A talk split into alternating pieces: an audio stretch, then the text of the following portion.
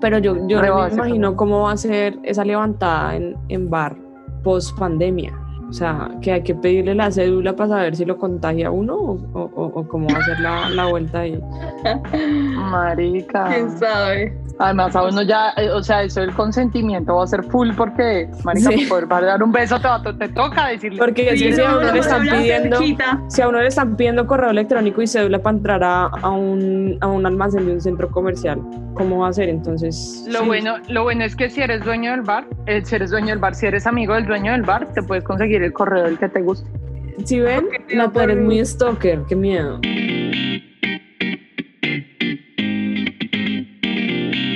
Queríamos que les cobraran impuestos a los influencers, pero ya todo se inventó.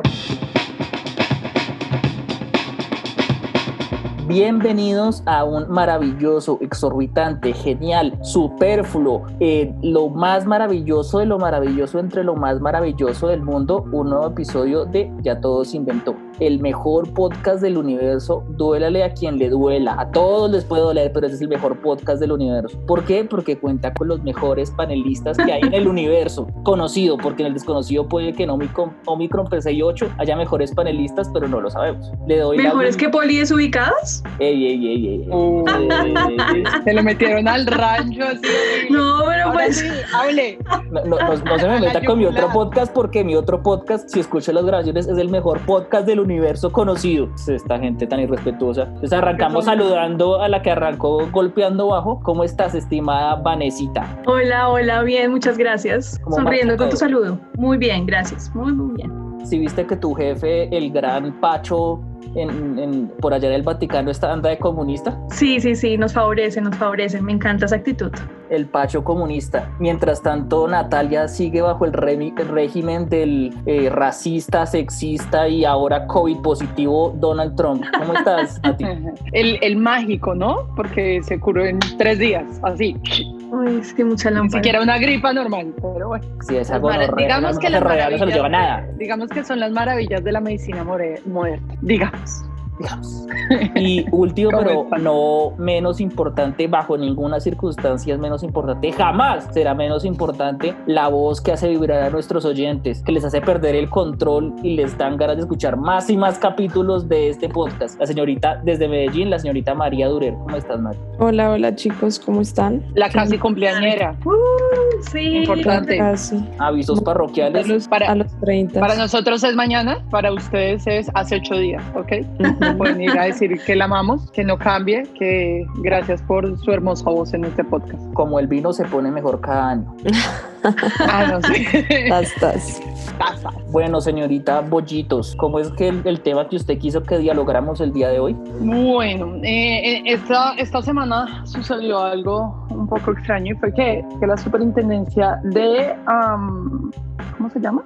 Industria y Comercio. ¿Industria? Gracias. De Industria y Comercio sacó un nuevo reglamento para los influencers respecto a cómo deberían manejar su publicidad. Esto ha sido un poco como súper controversial porque pues muchos influencers han empezado a tomárselo en como en, en risa y, y, hacer uh, como, como pues chistes sobre eh, esto, pero pues realmente hay una, una importancia de fondo muy grande sobre regular la publicidad en redes sociales, ¿no? Entonces hoy vamos a hablar un poquito de eso. Me estás diciendo que cuando mi, mi, mi, Instagramer favorito, mi youtuber favorito, utilizan un producto o comen en un restaurante, no es por pura y mera casualidad que taguen al restaurante y demás. O sea, ¿estoy estado siendo engañado? Oh my God. Algo así. Maldito y creo que ahí es donde, creo que es donde comienza el punto de eso, ¿no? Que parte ese engaño o de la marca o influencer, porque pues realmente si a ti te pagan por decir que este producto, este restaurante o whatever es chévere, pues tú no vas a decir tu opinión verdadera si te parece una mierda, pues te están pagando, te están llenando los bolsillos. Entonces realmente,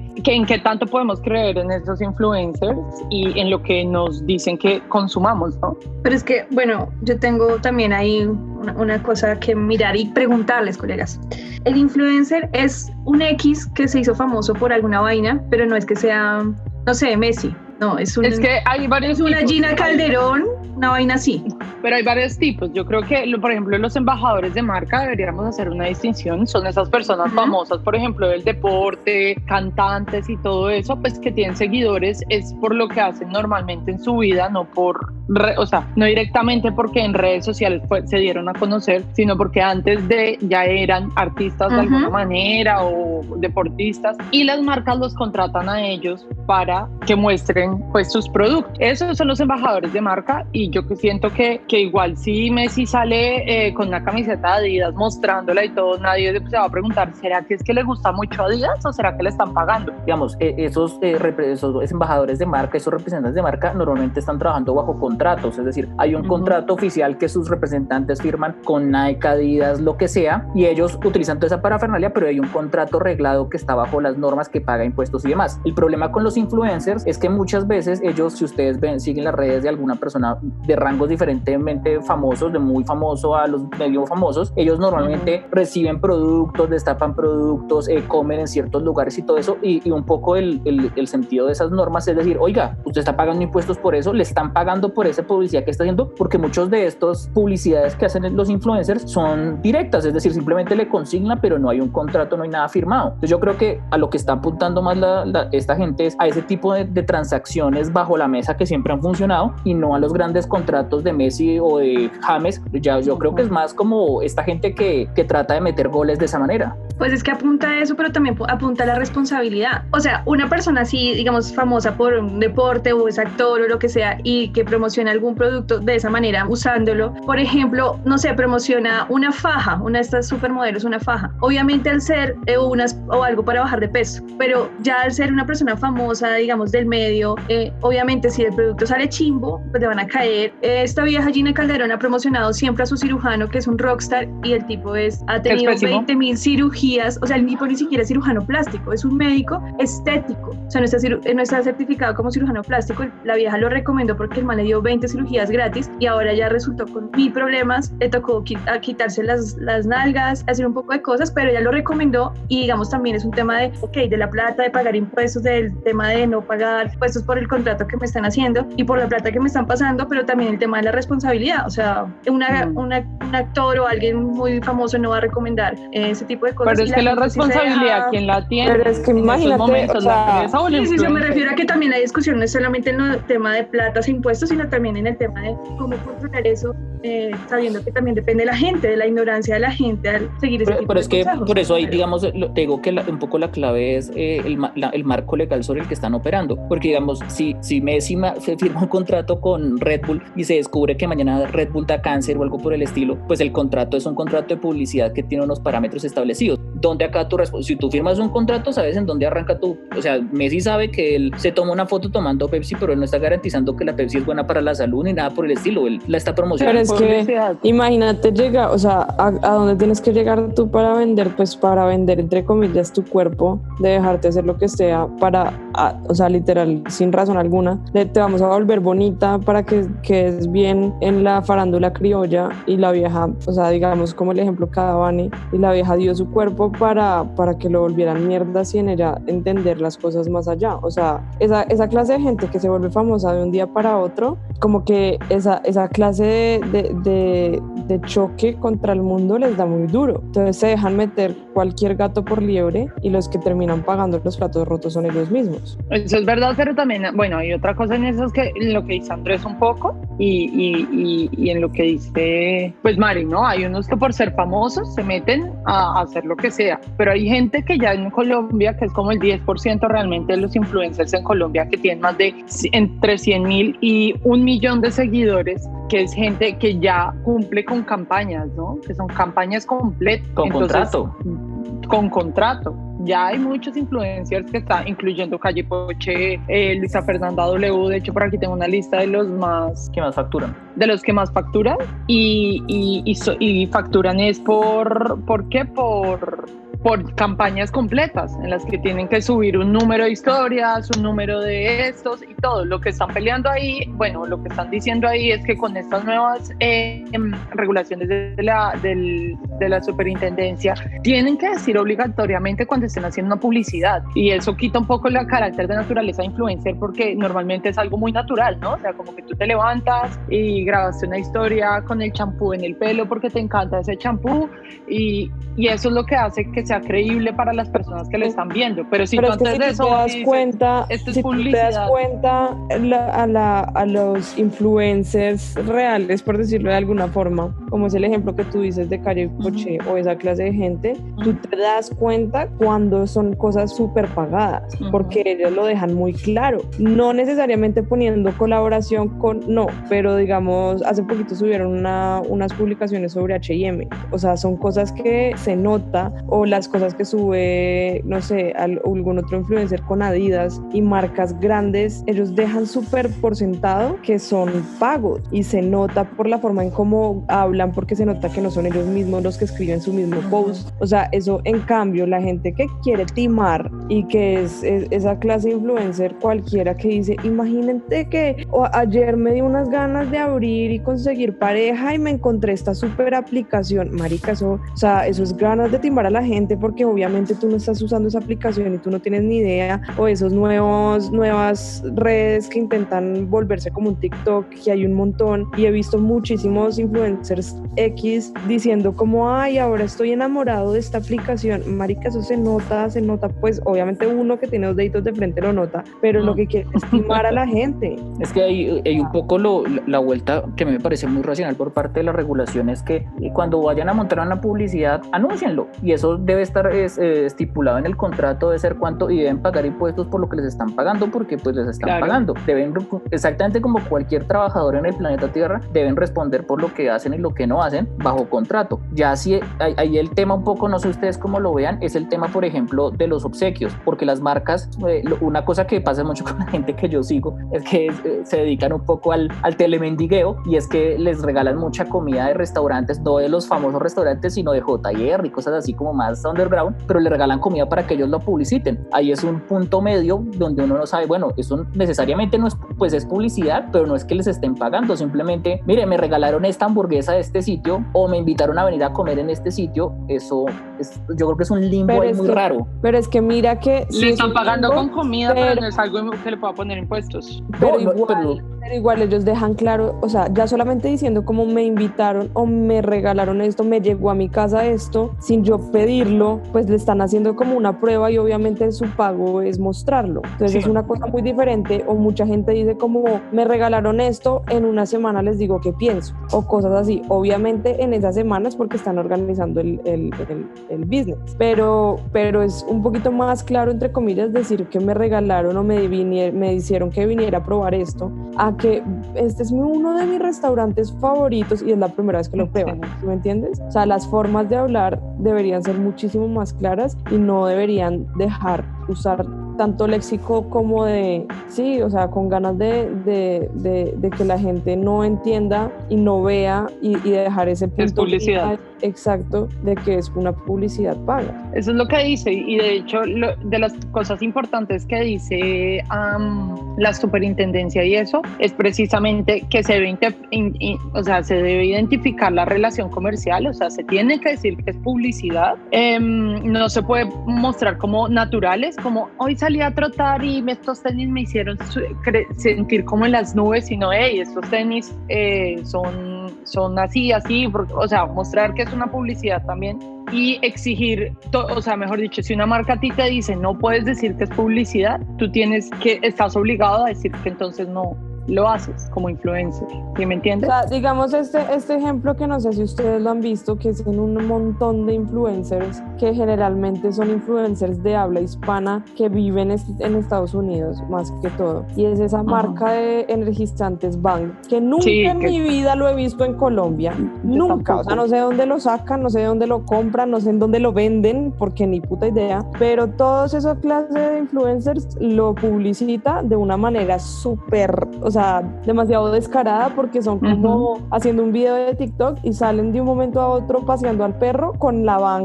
del perro, marica. O sea, la sacan de yo no sé de dónde y se la empiezan a tomar. No sé si alguna vez vieron ese video de Luisa Fernanda W que también se volvió súper viral mm, en, negativamente porque la vieja empezó a publicitar un bank mientras estaba embarazada. Y eso es una o sea, entonces, el bebé allá todo drogado adentro. Sí, y, y, todo el mundo se le fue encima diciendo como amiga que estás haciendo y la vieja mostraba que porque decía que era 0% de alguna chimbada, entonces se lo empezó a tomar. Y además que ni siquiera muestran que la tapa, o sea, ni siquiera muestran que la lata está abierta, entonces es una cosa así como... Se ve re falso cuando toman. Sí, todo. Porque ninguno toma, todo se ve re falso cuando toman. O sea, ni siquiera hacen la publicidad bien, maldito así. Pero venga, y sobre, sobre lo que, es que sobre lo que hablaba en el tema de la responsabilidad del influencer frente a la marca. Bueno, ya, digamos, listo, está bajo contrato, se anuncia la publicidad y qué tal es, el, el influencer es responsable o no de, de, lo que está promocionando. Porque pues obviamente nuevamente vuelve el ejemplo de Messi. Messi no está garantizando, si digamos Messi empieza a, a patrocinar Red Bull, no está garantizando que Red Bull sea bueno para la salud. Simplemente lo está promocionando y nadie en sus cinco sentidos diría, es que Messi es responsable si me enfermo por tomar Red Bull. Pero, pues, es que en ese caso de Messi es diferente. es que Messi tiene contrato en este momento, no. Tiene contrato. No, tiene, o sea, no tiene contrato, le hicieron 20 cirugías. Claro, pero pensemos en un influencer que tiene un contrato con una marca.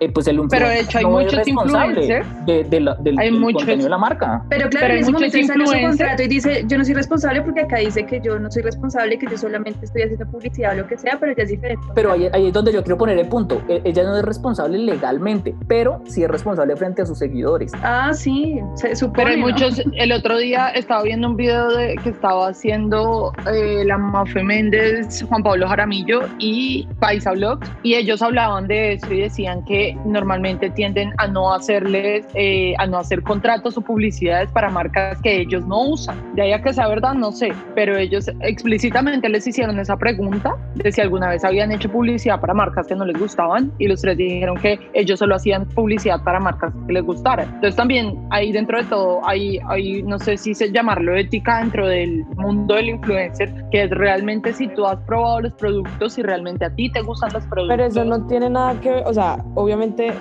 sí tiene que ver, pero, pero si hay algo que te gusta y es nocivo para la salud, pues marica, yo también he visto muchos influencers que promocionan vape. Bueno, sí. O sea, y es porque los usan y no tiene nada que ver porque no les guste, o sea, si les gusta, si los usan y por eso los promocionan, pero eso no quiere decir que sea bueno para la salud. Es la misma gente que promociona alcohol, es la misma gente que promociona carros de alta velocidad, o sea, esa clase de cosas pues no está en tus manos decir si es bueno o no, si algo, si te van a hacer daño a ti o no, sino que a mí me parece más importante que sí sea verdad que ellos lo estén recomendando, más que sea bueno para la salud, porque eso ya está en tu criterio si tú lo quieres hacer o no.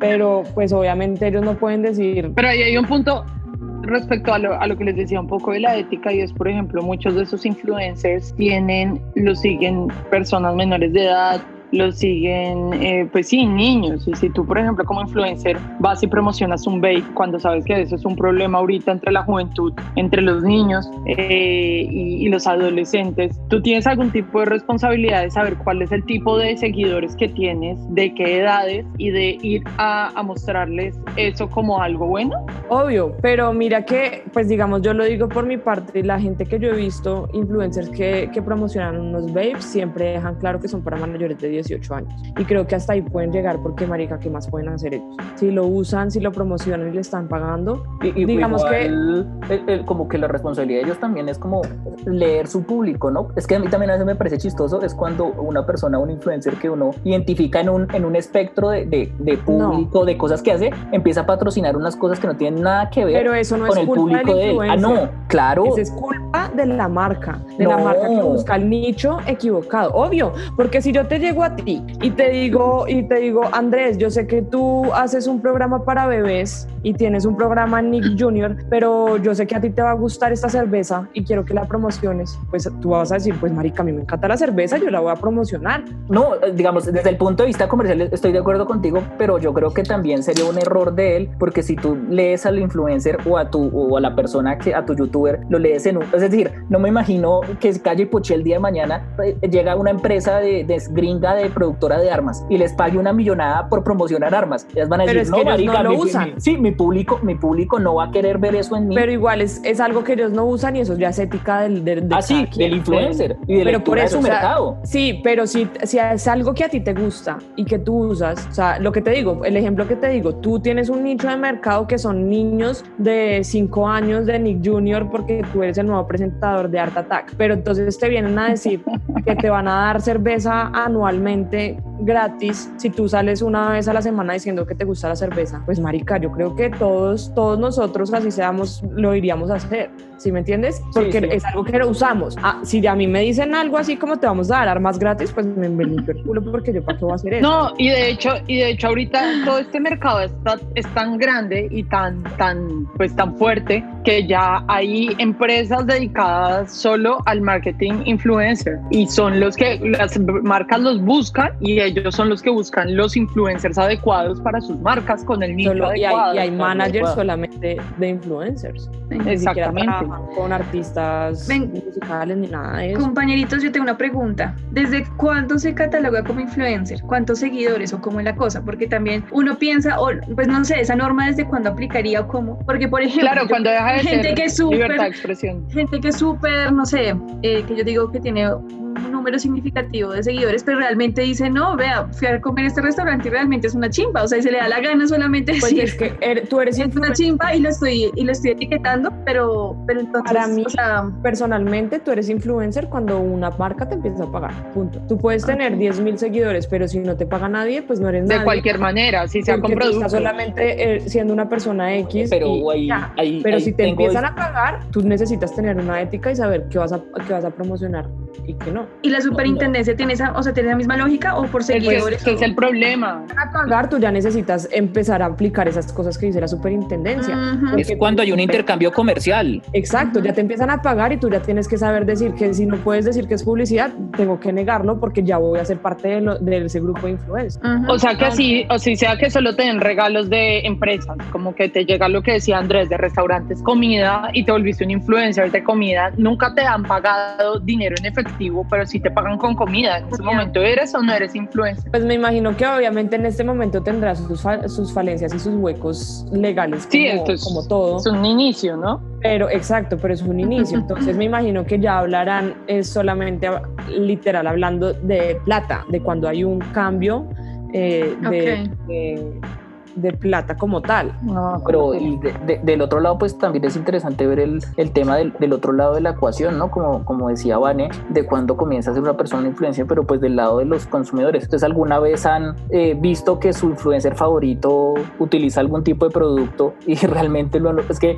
es- ese mecanismo de, de- de comercialización me parecía más efectivo antes, pero hoy en día, o sea, yo literalmente cuando veo algo así en Instagram, paso la historia. O sea, yo sé, uno más o menos identifica cuál es la historia que me quiere vender algo y cuál es la historia real. Entonces uno las pasa Eso- rápido. Yo no sé si las marcas realmente creen que eso funciona para alguna mierda. Pero es que Eso- eso funciona. lo que estaba, sí, es que funciona. Eso es lo que estaba, lo que iba a entrar a hablar Nata. Da- pensándolo, o sea, no, un- yo, yo no me siento muy influenciada por la gente que sigo respecto a ciertas cosas, pero sí a veces, por ejemplo, sobre todo como con ropa o zapatos, a veces digo, uy, miren estos tenis que, que me acaban de llegar, Adidas, qué chimba, por lo menos entro a mirar cuánto cuestan y a chismosear un poquito y me hacen entrar a la página de Adidas, por lo menos, ¿sí me entiendes? Entonces, de alguna manera, obvio, todos, todos, todos tienen influencia y, y realmente yo creo que sí funciona, ¿no? Es, es in- o sea, si no funcionara, no tendría que, porque Pero, es que les estamos eh, hablando yo de soy- 15 millones de dólares al año. Yo soy de esa clase en de gente que cuando veo alguna, alguna promoción de esa forma como la que está diciendo Nata, y si me interesa entro. O sea, de que están dejando claro diciendo eso. Ah, mira lo que me llegó, o, o miren esos tenis, o la, la ropa, esta marca tal, y si hay algo que me gusta, me interesa. Pero si es esa clase de gente, porque es que se los juro que tengo una persona aquí pero no la quiero decir porque me parece el colmo, o sea, es el colmo de cómo le miente a sus seguidores. O sea, me, me impresiona demasiado y a esa clase de gente yo sí, así me encanta lo que están mostrando, ni les, ni les doy vistas, ni les nada. O sea, literalmente hago lo mismo que dice Andy y es pasar las historias. Estás escuchando Ya Todo se Inventó. Síguenos en nuestras redes sociales, YouTube e Instagram como Ya Todo se Inventó. Si han visto en redes sociales ese, ese que le están dando durísimo al glamping, que, que todo el mundo dice pues que básicamente el glamping es para millonarios y gente con un flujo de dinero muy grande porque son carísimos, carísimos, Pero carísimos. explíquele- que pero explíquele a la gente qué es eso del glamping porque la gente, mucha, mucha gente puede no saber qué es. El glamping es cuando tú quieres acampar sin Sin acampar. Sí. Es, O sea, es realmente yo acampar no que entiendo sí. eso. Sí, pero yo no entiendo eso. Lo rico de acampar es tener que ir a untarse Lo rico de, de todo. acampar es nada. Sí, bueno. Es una mierda. Al que le gusta le sabe. A mí no me molesta Por eso. Entonces, si a ti te gusta la naturaleza, pero no te quieres volver mierda en una carpa de mierda, pues. Marica, vete a una glamping. finca. Vete a una finca. Te sale más barato que irte a un glamping. No, porque es que el glamping tiene muchas cosas, o sea, yo Sí, que puedes ver las pero- estrellitas. exacto, ves las estrellas, estás más en silencio, no hay tanta gente junta. Además que hay muchos que tienen hasta jacuzzis y maricas, así que Duermes bien, no te duele la espalda por el... literal, hay muchos glampings que tienes donde, donde estás en la cama y ves las estrellas desde la cama, o sea, son cosas que Es que un glamping fue una reinvención de la Eh, eh, cabaña común y sí, típica que es- todos. Es que yo, yo, yo, lo, yo lo- o sea, al, ga- glam- al que le gusta le sabe y si quiere hacer glamping me parece súper bien. A mí lo que me parece muy tonto es que la gente diga que eso es acampar. O sea, acampar, yo creo que un componente, y a uno no le puede gustar acampar y eso está perfecto y prefiere una cabañita con estrellas y eso, pero acampar es tener una carpita. Pero es que el por eso no se llama guerrerito. Sí, no se llama camping mientras no le digan, mientras Pero sí se llama camping. Glamping No. es camping glamuroso. por eso entonces es diferente. ¿Saben cuánto cuesta?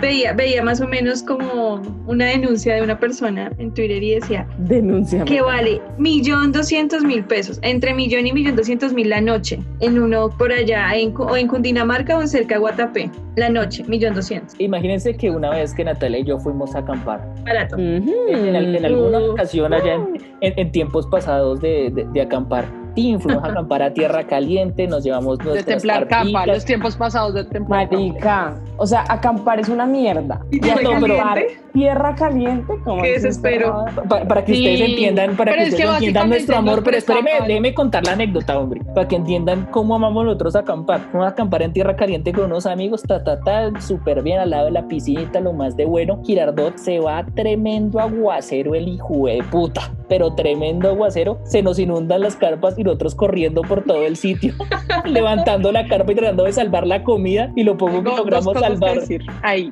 Y es que la primera fue que nosotros estábamos buscando dónde quedarnos hotel, pero pues en esa época teníamos sueldo de estudiante, entonces pues no se podía. Y una amiga de mi papá no, no presta la casa, pero sí nos prestó la piscina y nos dijo, si quieren ahí hay terreno para que acampen. Entonces pues teníamos piscina privada. O sea, pues, glamping, marica.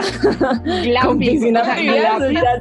Y no, y, no, y no solo piscina, sino que también teníamos eh, como, como un restaurante, o sea, No. mesas y sillas solo para nosotros, pero el restaurante no funcionaba. Pero Entonces, obviamente, después Si hay cocina, terminó. Eso Pero ya- no, no había cocina, no había No. cocina. Porque me acuerdo que una amiga puso una lata cerrada de frijoles a cocinar y se estalló y quemó a todo el mundo. En ese mismo paseo. Es que ustedes en si ese piensan- paseo estuvimos a punto de morir mucho. si, si piensan que esto es glamping, eh, deben tener en cuenta que lo- en esa época nosotros teníamos carpas hechas en China de dos por dos que decían a prueba de agua, pero a prueba de agua no tenían una mierda porque se, se- había, llovía, más adentro, de- llovía más adentro de la, de la carpa que lo que llovía afuera. O sea, que calculen que el, el día que se nos mojaron las carpas, en donde era el supuesto restaurante, nos tocó estirarlas encima de la silla para que se secaran. Además, porque tratando de pasar las carpas por al lado de la piscina, se fue una dentro de la piscina. No, Entonces nos tocó estirar todo y dormir en las sillas. Fue, el, fue lo más cercano a glamping que hemos tenido. Pero a su favor era la piscina privada. Y algo similar nos pasó en las rocas también, en las rocas aquí, eh, ¿dónde es que queda eso? En Suezca, acá en, en- En Suezca. Pero ¿Te- no, ¿Te acuerdas que fuimos? es- Eso sí fue camping más agreste porque nos volvió a llover, se volvió a inundar la carpa. Sí, yo he estado en ese y en uno que fui con Mari y un montón de gente y era una carpa como para 20 personas. No, era para 12 y éramos como 18. Uy, Y Pero llegamos re, todo re de terreno, noche. todo Y terreno. llegamos re de noche y quiero contarles que fue como, ahí está re bien acampar, eso se ve re verde, está súper chévere. Cuando nos levantamos al otro día, todos con las manos negras, los pies negros, nos habíamos hecho en toda la tierra. Marica, toda la tierra. Era una, sí, además en montaña hacia abajo y ahí la carpa y 18 personas metidas dentro de esa carpa. Horrible. No, yo sé. Pero a mí sí, a mí sí me gusta acampar. A mí sí Uy. me gusta acampar. Yo que Me parece chévere. Me parece un buen plan. Mierda. Uy, no. Me parece un buen plan, pero por ejemplo, en las rocas de Suezca me parece un buen plan porque hay baño. A mí lo único que me molesta es que no haya baño. Pero allá en donde fuimos con Mari, ¿cómo se llamaba eso? Neusa. El Neusa, no hay baños en ningún lado y uno le toca por allá en el bosque meterse con la bruja, orinar y hacer popo. No, marica, eso sí lo olviden.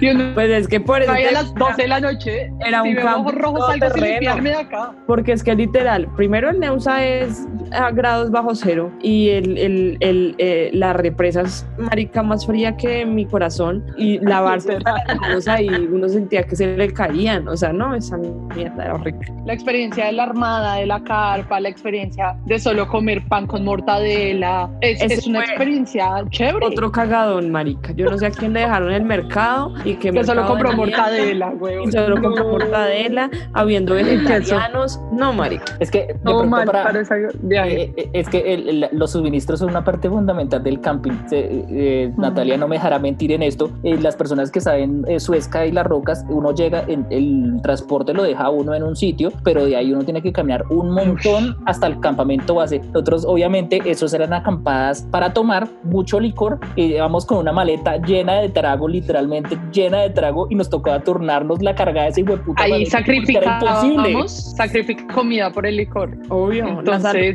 obviamente sabíamos que teníamos que caminar tres kilómetros. Claro, claro. Y, uno al otro día, marica, me estoy muriendo del hambre. Pero ¿saben qué fue, fue lo bueno de las rocas de Suezca? Que ahí, al lado de donde eran los baños de las rocas, pusieron restaurante. Entonces ya no era tan grave. La última vez que yo fui, uno podía ir y, comer desayuno. Es un tipo de glamping, pues si, si hay restaurante, eso Si hay- no es tan es como un glamping dos Si hay, estrellas. sí, si hay estrellas. restaurante y hay baños, eso no es acampar, eso es glamping. Punto. O sea, Igual quiero contarles que allá acampar es comer glamping mierda y yo no sé por qué la gente paga para comer mierda. Y aún así quiero contarles que ahí habían baños, pero igual estaban lejos de las carpas y mis amigas terminaban orinando entre las entre el rosa? ¿no? Eh, Sí, sí, sí, sí, hasta que un día un man nos salió de la nada con una linterna y salieron estas con los cucos en las rodillas corriendo.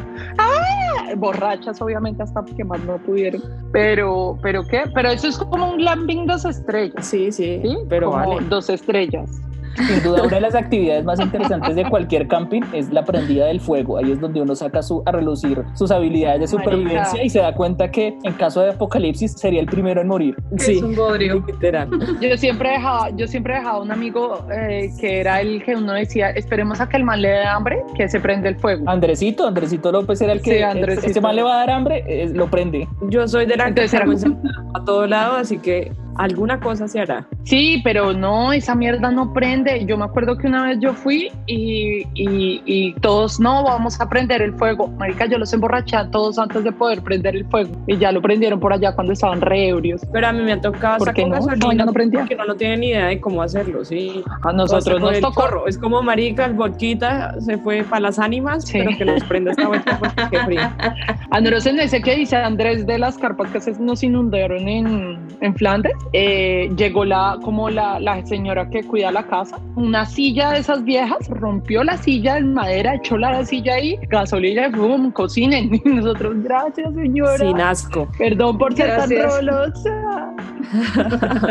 Citadinos. Bueno, e- esas van a ser de las cosillas que vamos a hacer o que ojalá se puedan hacer cuando acabe la, la pandemia. La- Que- sí, o pues de- yo sí hago camping normal, a mí sí no- nada de gomelerías, pero aparte de eso, ¿ustedes qué más añoran Marica, hacer? yo, yo que no me gusta acampar, hasta me les pego una acampada con estas ganas de hacer algo y de salir de, de esta rutina. Es verdad. De Yo pronto, creo que ahorita cualquiera. Sí. a mí no me gusta el plan, pero me animaría. Como dice mi mamá siempre, me- que me le pego hasta una baranda vomitada, así, así estoy. Qué asco, Marica. marica. Lo que sea. Excelente dicho. Pero hasta sí, la corrida de un catre, marica. Allá estoy. A lo que inviten, ahí, ahí estamos. Uy, sí, porque, pero no, yo creo que de, de- de mis deseos más grandes, viajar, ver el mar, marica. O sea, Playita, no puedo yo creo creer lo que sí, me hace playita. falta el mar. A mí me tiene mal, o sea, en serio, no veo la hora de estar en Cartagena sentada viendo el atardecer.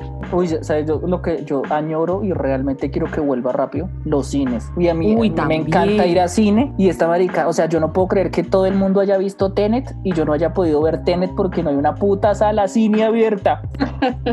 Uy, A mí el cine mí- no me mata. A mí realmente, no, yo no sé. A mí viajar, pues viajar, sobre todo porque yo viajo cada año a Colombia y ya voy a cumplir año y medio, entonces ya estoy medio desesperada. Pero, y de pronto ir al mar me encantaría, sería mi plan. Pero así como que yo diga ir a un centro comercial, ir a cine. El otro día fui por primera vez a un restaurante después de todo y me pareció increíble. O sea, súper raro obviamente, pero increíble y, y cómo se han automatizado respecto a los menús y todo eso acá. Sí.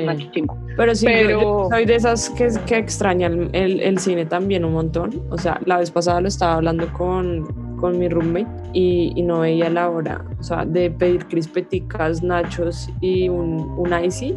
Es que es toda una experiencia, ¿no? Es Sí. una experiencia. Sí, es Sí. excelente. O sea, el, el tema de Netflix es muy bonito y ver la- películas en la casa. Muy Ahí bonito. es, ahí es donde uno se da cuenta que el cine no va a morir nunca porque, o sea, el, el Netflix es muy bacano, pero la experiencia de ir al cine es una maricada diferente, o sea, eso no es lo mismo. Sí, es que lo que dices es una experiencia total, o sea, de ir, de, de comer, de entrar, de ver en una pantalla gigante, de Es salir a Es el glamping del Netflix.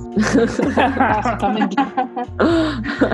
Básicamente. Ay, sí, a mí también me hace el resto de falta. Y, y como los viajes, no sé si les ha pasado que ustedes siempre han dicho, no sé, quiero ir a tal sitio, pero ahora con todo esto dicen, no, como sea me voy a ir, porque uno siempre aplaza cosas a veces, porque no puede, porque la plata, por muchos motivos, pero ahora después de esto uno dice, no, cuando, mejor dicho, tengo que ir, pero ya, o sea, no puedo dejar pasar el tiempo porque quién sabe qué vuelve a ocurrir, no voy a volver a Pero poni- no, poniéndonos todos la mano en el corazón, digan si no ven la hora de un perreo intenso. Uy, Yo sí. hasta abajo. O De sea, todo el álbum, el último álbum de Bad Bunny.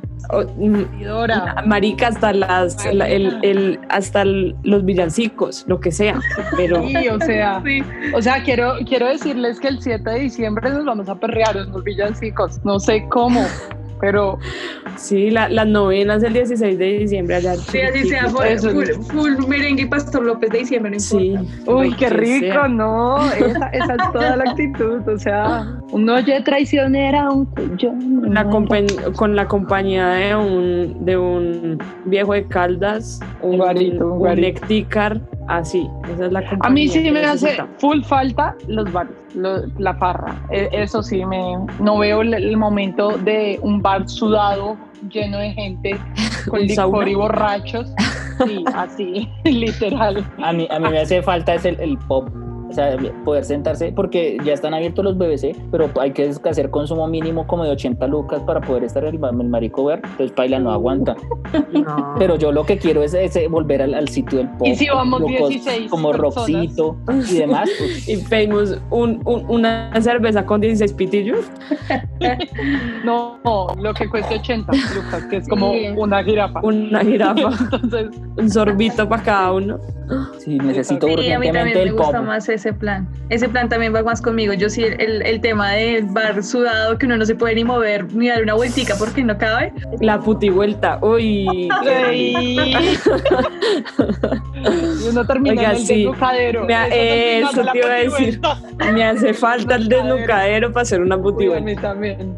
Eh, Esto es publicidad política pagada. El desnucadero de Vintage en Bogotá hace falta. Ese techo así a ras de la cabeza, Uy, que yo sí. medio salto y me pego, a poca luz, eso. eso Luz rojita. Uy, sí, sí. Sí, sí, sí, sí. Falta, hace falta. Estás escuchando Ya Todo se inventó. Síguenos en nuestras redes sociales, YouTube e Instagram como Ya Todo se inventó. Dime, pajarito. ¿Por qué estás triste?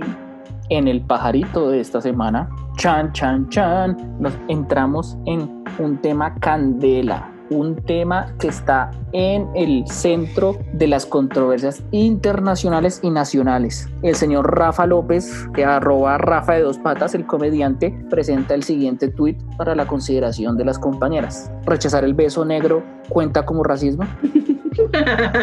¿Ustedes qué opinan? Qué gonorrea. No sé qué opinar sobre eso. Ayuda. Sí, que nuestra risa hable. Jiji. Uy, Uy, que ha jugado, ha jugado. abogado. Ya, ya, ya vi que Vane no es racista. Pluri- multirracial. Estás escuchando Ya Todo se inventó. Síguenos en nuestras redes sociales, YouTube e Instagram como Ya Todo se inventó. Recomienden a ver. Em, mierda, yo no tengo. re- Les Bueno. recomiendo el besonito. Ah, no, Ah, no uy, sé. ¿qué, ¿qué?